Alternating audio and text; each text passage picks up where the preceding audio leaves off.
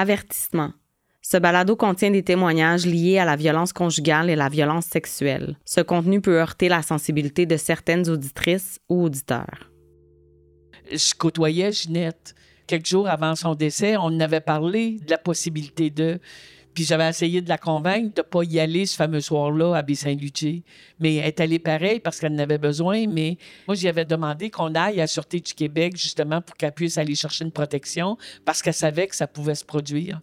Mais elle voulait pas, elle m'avait dit, Madeleine, pas en fin de semaine. Laisse-moi ma fin de semaine, on va y aller lundi matin. Elle a été tirée le, le 6 septembre au soir, c'était un samedi. Ginette Desjardins était la coordonnatrice de la Maison des femmes de la Côte-Nord. En 1986, elle est assassinée par son conjoint. C'est un procès très médiatisé à l'échelle nationale. L'histoire de cette travailleuse dans une maison d'hébergement pour femmes victimes de violences conjugales frappe l'imaginaire. Comment est-ce possible? Dans cet épisode, nous allons parler de l'impact de cet événement au sein des groupes féministes et des travailleuses de la région. Nous allons également aborder le contexte de création du regroupement des femmes de la Côte-Nord il y a de ça 40 ans. Vous écoutez le balado Parole de Nord-Côtière.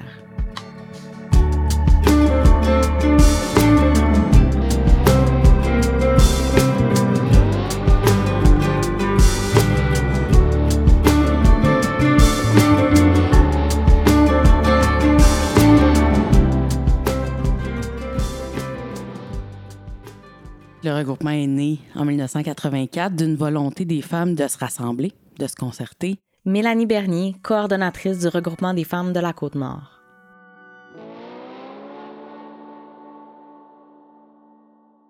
Déjà à cette époque-là, les femmes commençaient à sortir de chez elles, commençaient à se dire comme OK, mais qu'est-ce qu'on peut faire pour avoir des conditions de vie plus décentes? Qu'est-ce qu'on peut faire pour justement signer nos, nos, sorties d'hôpitaux ou d'avoir notre propre, euh, de garder notre nom de jeune fille euh, sans que ça soit comme controversé?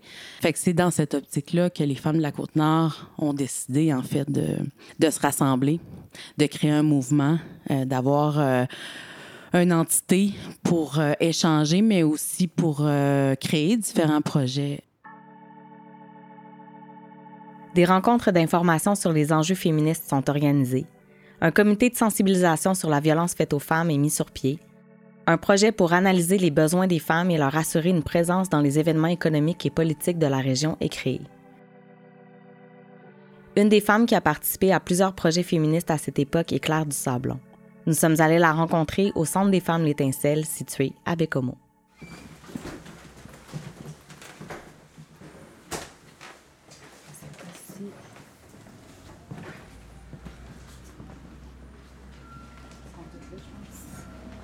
Bonjour! Ça va bien? On t'a demandé? Coudon, y a-t-il quelqu'un ici? Oui! Tout est ouvert? Ça va bien? Oui, on prenait l'air un peu. Ben, c'est bien correct. Il fait tellement beau. Salut. Oui, Moi, c'est allô? Anédite. Moi, c'est Cathy. Enchantée. Je vais vous installer par ici. Je m'appelle Cathy Beau, je suis agente en conditions féminines ici au Centre de femmes L'Étincelle. Quel impact Claire a eu pour le Centre des femmes L'Étincelle? Elle a eu un impact incroyable. Elle a été ici vraiment pendant longtemps sur notre conseil d'administration. Quand j'ai commencé à travailler ici, elle était encore ici sur notre conseil d'administration. Elle était dans ses dernières années. C'est une pionnière, c'est une fonceuse, c'est une leader naturelle, c'est une femme tellement inspirante. Elle a tellement fait pour nous aider dans la cause des femmes et encore aujourd'hui. On ne peut pas être indifférente lorsqu'on entend simplement son nom clair. Puis pour cette raison-là aussi, on a donné euh, le nom, son nom à notre salle euh, d'atelier à l'étage depuis une dizaine d'années. Allô, la belle. Ça fait longtemps que t'es pas venue ici? Oui. Oui? T'es toute émotive? Euh, oui. Ça brasse Ben, des choses? que- ben oui, euh, oui. Ça va passer. Je m'appelle Claire Sablon. J'ai 88 ans et je suis arrivée à Bécomo à 40 ans. Dès la première année, 1976, on avait eu, je crois, la visite de, de Madame Chartrand. Simone Chartrand était venue. Et puis, euh, À partir de là, quelques femmes s'étaient réunies, puis on appelait ça dans le temps une cellule. C'était un petit peu euh, maoïste, là. on, avait une cellule de féministes, puis on a nos réunions souvent. Et puis, suite à ça, par après, le- il y a un centre de femmes qui a été mis sur pied. Ça s'appelait la Maison des femmes.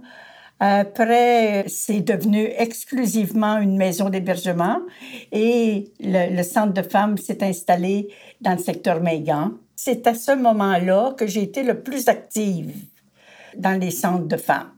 Raconte-moi euh, comment, en quelque sorte, tu es devenue féministe ou te, te su quoi être. Oui, ben, je suis devenue féministe à l'école normale. Euh, parce que le mot féministe n'existait pas dans mon vocabulaire, ni dans le vocabulaire des Québécois beaucoup. Et puis, euh, dans les années... en 1950, j'étais à l'école normale des Trois-Rivières. J'avais lu un livre qui n'était pas à la bibliothèque de mon école. Une élève externe m'apportait des livres de l'extérieur et c'était la biographie de Marie Curie. Dans ma naïveté, j'en avais fait l'éloge dans le journal de l'école. Alors, le, principal en question, c'était un grand curé, euh, le chanoine Vallée, m'avait fait venir dans son bureau pour me réprimander parce que j'étais atteinte de féminisme. T'as vu comme une maladie, donc. C'était très grave. Je ne savais pas c'était quoi. C'était une idéologie à proscrire. Comme le communisme, c'était aussi dangereux. Alors, euh, c'est à partir de là que je me suis intéressée au féminisme. Puis je trouvais que ça avait pas mal d'allure.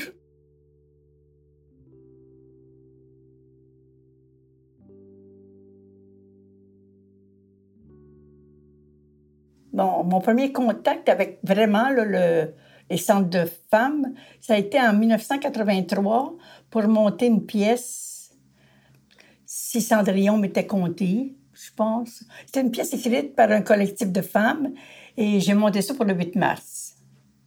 Puis c'était intéressant parce qu'il y avait des femmes qui venaient de plusieurs groupes de femmes, des AFEAS, euh, des fermières, enfin des, des centres de femmes. Et puis étaient nombreuses, était une- presque une vingtaine dans la pièce. Ça avait été un beau moment. Cette pièce-là racontait quoi? Ça mettait en scène par dialogue et monologue des moments de la vie des femmes. Je me souviens qu'il y avait une cégepienne qui se préparait pour un party, puis il y avait deux femmes qui se faisaient des confidences. Début des années 80, là, on parlait beaucoup de sexualité féminine. Entre nous, euh, puis un petit peu publiquement aussi, là. Et tu t'es aussi intéressée à l'histoire? Oui, j'ai euh, rédigé les textes pour une, euh, une chronologie de l'histoire des femmes sur le web, très détaillée, en donnant la place euh, aux femmes et, et beaucoup aussi la place qui doit revenir aux religieuses. Je ne suis pas catholique, mais il reste que pour moi, j'ai la conviction profonde que ces femmes religieuses ont été très importantes dans l'évolution des femmes au Québec. De quelle façon? Ben, c'est l'enseignement. On ne met pas l'accent assez euh, là-dessus. Plusieurs de ces femmes-là étaient très libres. Libres de penser. Même si elles avaient euh, toutes les règles monastiques. Là. Si les femmes aujourd'hui, au Québec, je pense, euh, puis les femmes de ma génération, on a, on a pris notre place, c'est beaucoup euh, dû à l'influence des religieuses dans les couvents qu'on a fréquentés.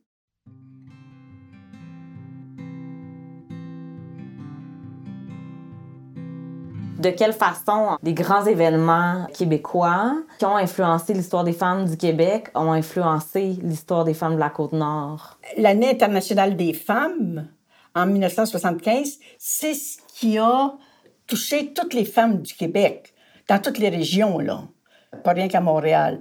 Moi, j'avais participé à Montréal dans les années 70. De 70 à 75, on avait des marches pour la contraception, reprendre nos corps en main. Euh, À Montréal, on était très actifs. Mais quand je suis arrivée ici, il n'y avait pas de groupe de femmes.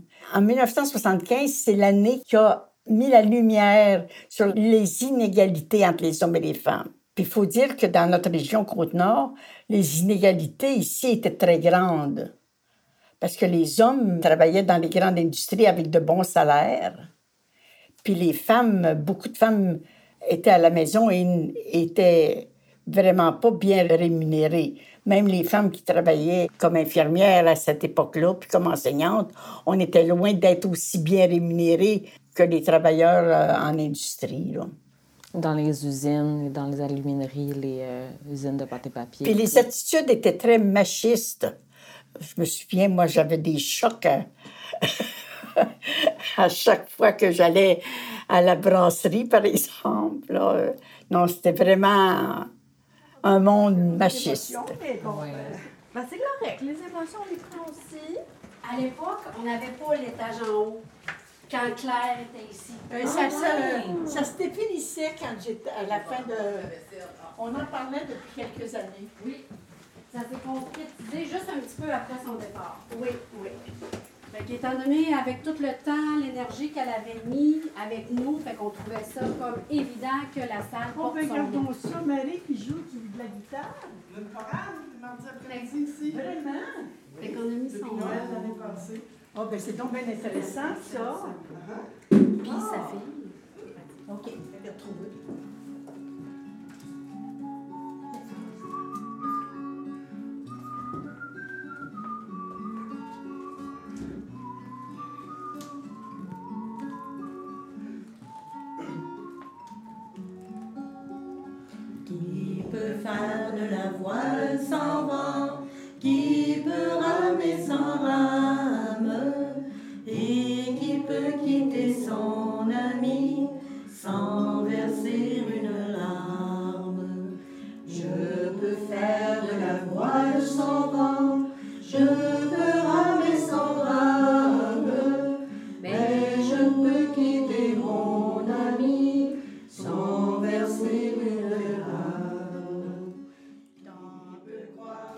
Une femme nord-côtière qui t'a marqué de par son engagement euh, dans les groupes de femmes? Une femme nord-côtière qui m'a marquée par son engagement dans les groupes de femmes, il y a sûrement Françoise Richard. Pourquoi? Euh, parce que Françoise Richard, qui était une fonctionnaire finalement, mais euh, c'était une fille de terrain. Je l'ai toujours sentie, personnellement, là, je l'ai toujours sentie comme une, une présence importante. Puis j'ai travaillé avec des filles exceptionnelles.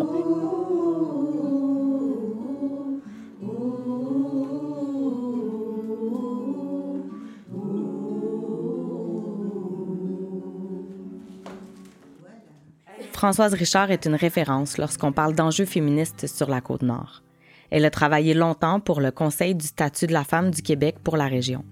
Une fonctionnaire qui n'est pas reconnue pour son travail de bureau, mais bien pour son travail sur le terrain avec les femmes du milieu. Selon plusieurs, elle connaissait les rouages des secteurs économiques et politiques de l'époque. Aujourd'hui à la retraite, elle est venue nous rencontrer au regroupement des femmes de la Côte-Nord pour raconter ses souvenirs liés à son engagement féministe. Tiens, ça comme ça. Puis. Ça fait quoi de voir toutes ces femmes, toutes les photos des femmes sur les Ah. paravents comme ça quand on rentre à- au regroupement? Oui, c'est précieux. Précieux. Ah oui, on a travaillé beaucoup ensemble. Là. Je les connais pas toutes, toutes, toutes, toutes, mais ah oui. Mais il y en a plusieurs qui sont, qui sont partis. Mm. Françoise Richard, euh, montréalaise d'origine et euh, 40 ans de Côte-Nord. J'étais venue pour un an. il y a de quoi que j'ai trouvé ici qu'il n'y avait pas en ville.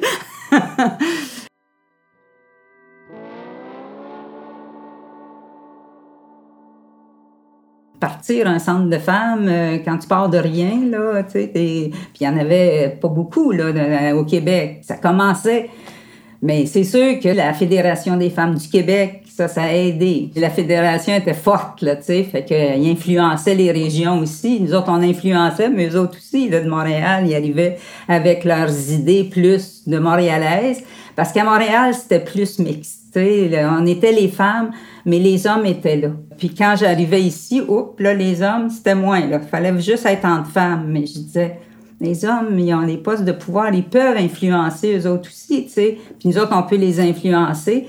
Puis là, ça commençait, à dire, on peut être ensemble. Parce que si tu es tout seul euh, comme femme, même si tu es un groupe, que ça va pas au maire ou ça va pas au député ou ça va pas, tu sais, ça reste entre nous autres.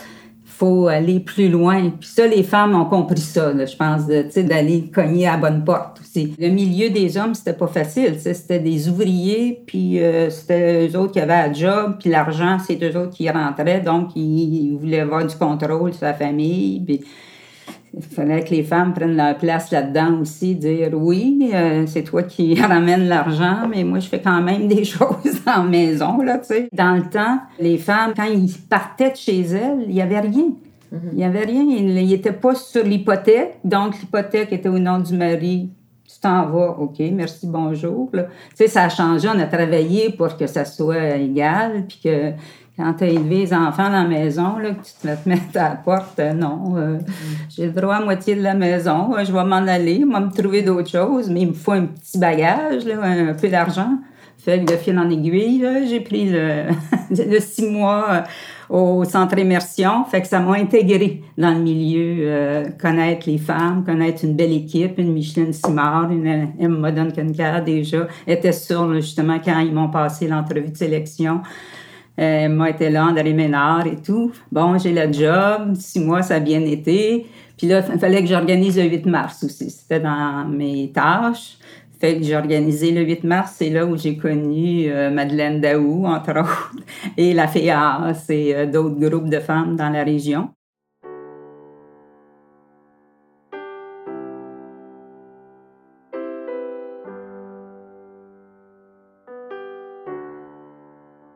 Peux-tu nous parler, Ginette, de son histoire en 86? Avec Ginette euh, Desjardins, tu sais, j'avais été vraiment proche d'elle. Euh, Vois-tu, la maison d'hébergement a peut-être commencé en 84. Quand j'ai travaillé, c'était après le centre immersion. Puis, euh, elle était là, on travaillait ensemble avec Anita Lebel, qui était secrétaire de la maison d'hébergement. Puis, elle hébergeait des femmes, et nous autres, on, travaillait en bas, puis l'hébergement se faisait au deuxième étage. Son histoire, c'est de un homme jaloux, là, tu sais. euh, elle, elle allait des fois à Montréal euh, pour des réunions, tout ça, puis elle croyait pas, puis elle s'en allait voir un homme. euh, Mais c'était la coordonnatrice. euh, de la maison d'hébergement de Bécomo, là, des femmes euh, en violence. J'avais presque deux ans quand Ginette Desjardins a été assassinée. J'ai vu ma mère pleurer souvent sa mort. Un féminicide qui a marqué au fer rouge toute une communauté. Parce que Ginette était la coordonnatrice de la Maison des femmes de Bécomo, une ressource d'hébergement pour femmes victimes de violences conjugales. Parce que plusieurs personnes de son entourage se sont senties impuissantes face à sa situation. Parce que Ginette était maman de cinq enfants. Nous avons d'ailleurs rencontré Anne Gagné, la fille de Ginette Desjardins, à la Maison des femmes de Bécomo. Elle nous a parlé de sa mère, de son père, de son engagement dans les groupes de femmes de la Côte-Nord. Allô, Anne? Ça va? Oui, toi? Oui. Ça fait-tu longtemps que t'es venue ici? Euh, oui, ça fait un petit bout. Oui. Ben, ça, ça fait un an que je. Ça fait, ça fait un an, ben, plus qu'un an, là. Quasiment un an et demi. Depuis le mois de mars. Ah, ben ça fait Ben, ça fait- Ben oui, mais c'est 31 mars. 31 mars 22 que j'ai quitté. Voyons donc, bon temps, mais vite. Mon nom, c'est Anne Gagné, j'ai 61 ans. J'ai gravité dans les groupes de femmes depuis l'âge de 25 ans.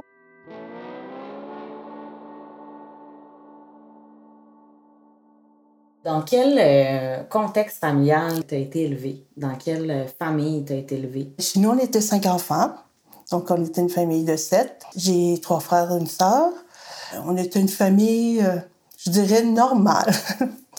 Mon père était travailleur euh, sur la construction, il était bricoleur, puis ma mère était mère au foyer, jusqu'à temps que les plus jeunes commencent l'école. Euh, dans les années 80, elle retourne à l'école faire son secondaire 5 et elle a fait euh, des années au cégep aussi. Elle est allée euh, en, en administration au cégep. Il y a eu des périodes où c'était difficile chez nous, au niveau familial. Il y avait de la violence, mais pas physique, c'était beaucoup violence euh, psychologique, violence verbale. Puis euh, euh, en 84, je crois, à ce moment-là, j'étais plus chez nous, mais je sais que dans les années 80, ma mère est venue ici à un séjour d'hébergement. Elle voulait séparer de mon père, mais finalement. euh, Qu'est-ce qui euh, s'était passé? ben, j'étais pas là à ce moment-là, mais je me souviens qu'elle m'avait raconté. Comme elle voulait séparer, il était devenu plus violent envers elle. Puis, euh, il avait déjà menacé avec son arme à feu, mais avait réussi à, à, la, à le contrôler, dans le fond. Après ça, ça s'est arrêté. Là. Un bout de temps, il, était, un bout de temps, il avait arrêté l'alcool. Puis, euh, dans les années 80-85, il y a une période où il a repris. À ce moment-là, ma mère, elle a, elle travaillait à la Maison des femmes. Tu sais, c'était une femme qui était née dans les années 40, 41. Fait que, tu sais, elle était comme entre deux mondes. Tu sais, les femmes de cette époque-là, il y en a qui étaient euh, sur le marché du travail, mais tu sais, c'est comme si ça commençait un peu Le mouvement féministe? féministe, oui. Puis surtout qu'elle venait d'un milieu rural, de la région de Matane. Mon père aussi. Donc, tu sais, c'était des valeurs qui étaient très euh, familiales. Bon, la mère au foyer, euh, tout ce contexte-là. Mais en vieillissant, là, elle s'est rendue compte qu'il fallait qu'elle se prenne en main aussi. Pour ça qu'elle était, était retournée à l'école. Tu sais, il fallait qu'elle se valorise puis qu'elle se réalise aussi. Et c'est à ce moment-là que la violence, elle a aussi augmenté à ce niveau-là.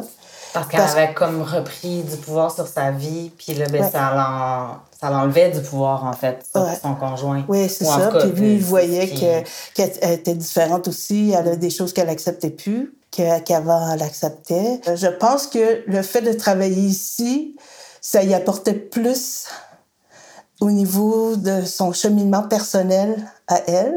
Probablement, il y avait des amis autour. Ta mère était là aussi. Il y avait plein d'amis qui, qui, qui étaient là pour l'aider, mais qui l'amenaient aussi, tu sais, des femmes qui étaient plus jeunes, mais qui pouvaient l'amener, oui, c'est ça, à réfléchir. à réfléchir, à cheminer aussi en même temps, là. C'est comme, la- c'est l'impression que j'ai, euh, parce qu'elle attendait pas. Tu sais, je me souviens de l'avoir vue décider de la, la balayeuse, ben, tu sais, c'est comme, euh, la balayeuse était brisée. Elle, a dit J'attendrai pas le réparateur. Elle s'est organisée, puis elle a démanché ça, puis elle est allée voir c'était, tu sais, comment réinstaller. Mais sais, c'était ça aussi. tu sais.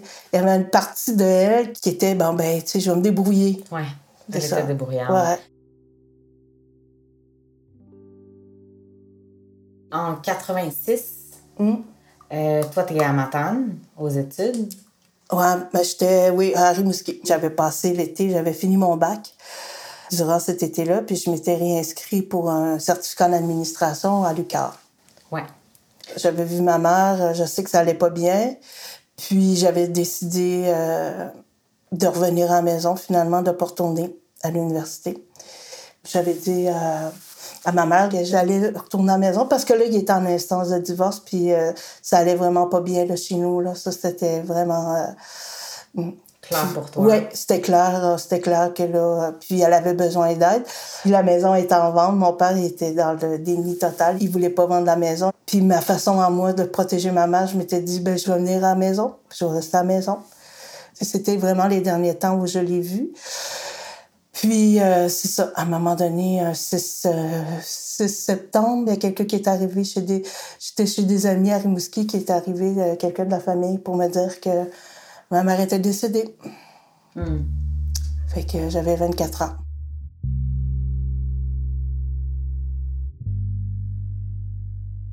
Tu as été accueillie euh, par beaucoup de gens, euh, je pense ta famille, euh, entre autres, mais aussi par les groupes de femmes. Oui. Veux-tu me raconter ça?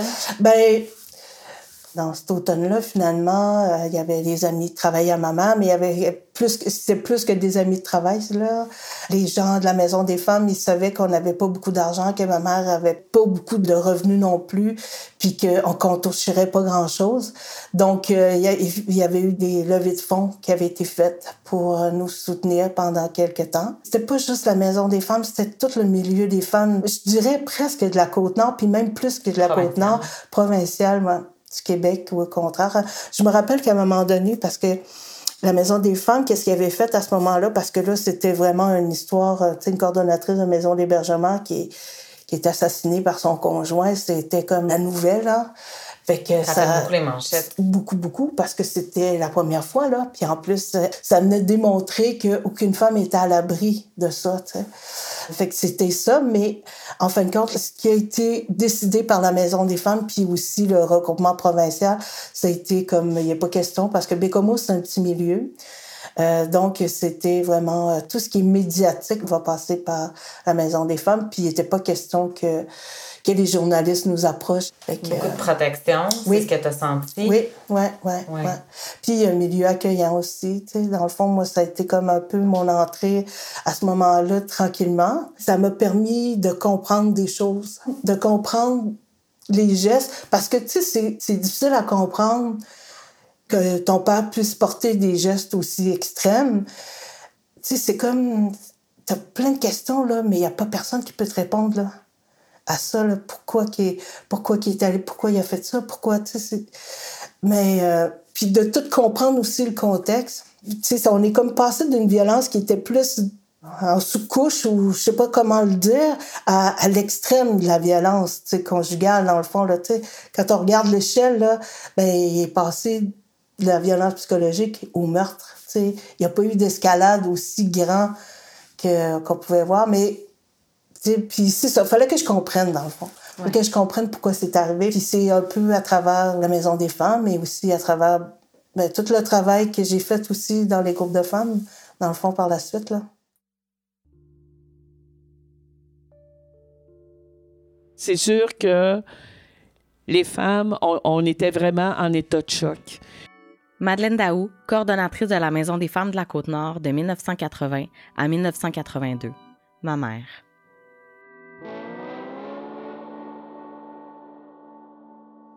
On voulait pas que Ginette soit morte pour rien. Puis moi, le souvenir que j'en ai, c'est que oui, les femmes se sont activées, d'une part pour protéger la famille, fait qu'au niveau des revendications, fallait peut-être y aller mollo à certains endroits pour pas heurter la famille, parce qu'il en demeure pas moins que pour la famille, il y avait Ginette, Ginette la mère et Émilien le père. Au niveau du regroupement provincial, ils comprenaient pas notre silence. C'est quand la présidente est venue aux funérailles que là, elle s'est rendue compte de toute la réalité qui nous entourait, puis comment est-ce qu'on était beaucoup affectés sur le plan émotif. Alors elle, quand elle est retournée à Montréal, elle a contacté les chroniqueuses des grands médias, puis elle leur a demandé de parler de cette histoire-là, ce qui s'est fait. Fait qu'il y a eu comme un brassage au niveau provincial, puis ça, ben, ça a rejailli justement sur la région. Puis, dans le fond, eux autres aussi avaient la préoccupation de dire, là, les sentences bonbons, ça suffit. À un moment donné, moi, j'avais eu l'information par la bande que le, procureur de la Couronne, qui défendait le dossier de Ginette euh, au procès, avait mentionné dans le cadre d'un party de Noël que tuer sa femme, c'était pas plus grave que tuer un- un chevreuil en dehors des limites de la chasse. Ça, ça s'est su. Moi, j'avais été valider l'information, j'en avais parlé au regroupement provincial. Eux autres avaient des contacts sur le plan politique, entre autres avec le ministre de la Justice. Et quand il s'est rendu à Sherbrooke, à Sherbrooke, les filles ont demandé que ce procureur-là soit retiré du dossier parce qu'on savait que ça finirait encore en sentence bonbon. Alors, lui a été retiré, puis c'est le procureur général qui a pris le dossier. Ça a fait une implosion, euh, autant dans le milieu féminisme de Bécomo, puis de la Côte-Nord, puis autant à la grandeur du Québec. Guylaine Lévesque, coordonnatrice du Calax de Bécomo depuis sa fondation en 1990. C'était la première fois qu'un qu'un homme qui avait assassiné sa conjointe était puni, je pense que c'était une vingtaine d'années. La mise en accusation était un deuxième degré. Cependant, le juge a considéré que c'était euh, un meurtre premier degré et il l'a prouvé par lui-même. Comment vous avez vécu le verdict? C'est le cœur déchiré, là. T'es comme, waouh, on a réussi à faire ça, toute la gang ensemble. On a réussi à faire changer la couleur de palais de justice, la couleur de la jurisprudence pour toutes les années qui s'en viennent. Puis en même temps, la perte est là. Ginette était beaucoup aimée. Elle était aimée partout où qu'elle allait. Puis ce deuil-là a été, euh, a été longtemps, longtemps présent et longtemps vivant. Il y a des féministes qui ont quitté euh, la région, qui ont quitté la maison d'hébergement aussi parce que seulement de vivre, de travailler dans la, dans la maison leur rappelait constamment l'absence de Ginette. Et c'était devenu trop difficile. Moi, c'est quelque chose qui m'a marqué au fer rouge toute ma vie. Puis là, à ce moment-là, c'est- sûr qu'on on souhaitait que ce soit un procès qui soit différent des autres. Ça, on le souhaitait. Mais on était paralysé, paralysé par la peine, paralysé par l'impuissance qu'on vivait à ce moment-là. Je pense que moi, en tout cas, je me suis sentie coupable de ne pas avoir réussi à la convaincre de prendre mon appartement parce que j'avais offert mon appartement. Je me suis sentie longtemps coupable de ça.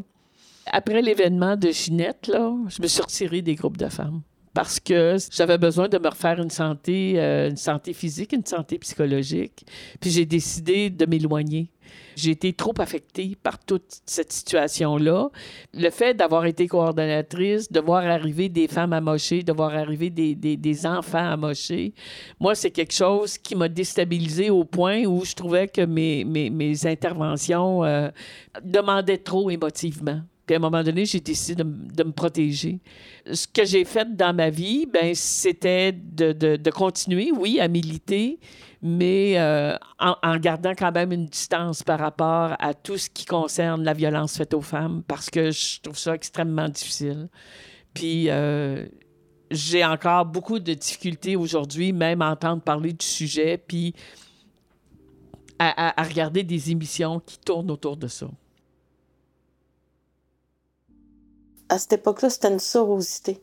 On était toutes amies, on soupait ensemble des fois le vendredi soir, euh, prendre une bière, un vin. Euh, tu sais, on était tout le temps ensemble. Autant pour nos activités de loisirs, nos enfants étaient ensemble. C'était ça, ce mélange-là, c'était comme une famille. Alors, quand ça a été le temps de prendre soin des enfants de Ginette, ben ça s'est fait tout naturellement, là. On l'a appuyé, on a appuyé Anne, puis quand Anne s'est occupée de ses jeunes frères et sœurs, ben on était là, toutes les féministes étaient là, toute la gang, on était là pour la supporter, puis moi aussi, j'étais là aussi. On a trouvé un emploi à Anne pour qu'elle puisse subvenir aux besoins de ses frères et sœurs. Une des choses les plus difficiles que j'ai eu à faire dans ma vie, là, c'est mon père en attendant son enquête préliminaire, puis en attendant le, euh, ben, procès, finalement, ça n'a pas eu un- parce qu'il a plaidé coupable. Mais l'affaire la plus difficile que j'ai eu à faire, c'est parce que lui, il voulait sortir de prison. Puis la seule place qu'il pouvait aller, c'était à la maison où ce que nous, on était. Moi puis mes deux frères. Puis il a fallu que je dise non. Puis je l'entendais, tu à l'autre bout, là, qui pleurait, là. Puis j'ai dit non. Tu peux pas nous demander ça. Nous on essaie de s'organiser, tu comprends pas, là. hein. Fait que c'était une des choses les plus difficiles. Ça fait 37 ans, là, que ma mère est morte. Puis ça a été, je pense qu'après 20, 25 ans, à chaque 6 septembre, je me rappelais où j'étais. Quel temps il faisait. Puis, euh, tu sais, qu'est-ce qui s'était passé dans ma journée pendant 20 ans, 25 ans? À chaque 6 septembre, c'était ça. Puis à un moment donné, à force d'en parler, à force de... J'ai participé à des émissions euh, en jeu dans ce temps-là, avant Enquête. là. J'avais participé à... une- À Radio-Canada. Ouais, Radio-Canada avec euh, Pierre. C'était Pierre Gagné qui était réalisateur là, à ce moment-là. C'était La violence des ex, justement, un reportage. Fait que, tu sais, après ça, ça a été... Je pense que l'autre reportage que je te dirais, là, le- ben, c'est un docu-fiction avec euh, l'Alliance des maisons d'hébergement de la Gaspésie. Dans le fond, c'était vraiment à partir de nos témoignages. 14, 15 enfants que leur père avait assassiné leur mère. Est-ce que ça aide à faire un Oui. deuil de participer à ce Ouais. type d'émission-là Oui. ou de raconter Oui. son histoire? Ouais. Ouais, ouais. Ça te fait réfléchir, puis d'en parler aussi, puis de le dire. Tu sais, c'est comme là, c'est dit, parce que c'est dur d'assumer ça. C'est C'est pas évident. Surtout dans un petit milieu comme Bécomo, t'as pas le goût de te faire identifier parce que, sais, moi, le sentiment le plus pire que je peux avoir envers quelqu'un, c'est la pitié. C'est fou, là. D'avoir pitié de quelqu'un, c'est comme s'il n'en vaut pas la peine. La compassion, oui. L'empathie, oui. Mais la pitié, c'est comme... Quand tu as pitié de quelqu'un, c'est parce que tu le considères comme une victime, un peu. Je pense que ma part, c'était ça, que les gens aient pitié de moi. Quand je... Tu sais, je voulais... J'en parlais pas parce que je voulais pas être identifiée. Puis... Dans le milieu, j'ai senti le respect de ça. J'avais pas besoin de le dire parce que les femmes, ils le savaient. Puis celles qui ne savaient pas, c'était pas grave. Mais celles qui devaient le savoir, ils étaient là, tu sais. J'avais pas besoin de le dire. Mais j'en parlais quand même, tu sais, je veux dire, j'en parlais. Mais l'émission Enquête, c'était 20 ans après son décès, là, que j'avais participé à cette émission-là. Puis là, ça a été comme, OK, là, tu le fais, ça va passer à la télévision, ça veut dire que tu es prête à assumer. Qu'il y a des gens qui vont venir te voir puis qui vont me dire des choses.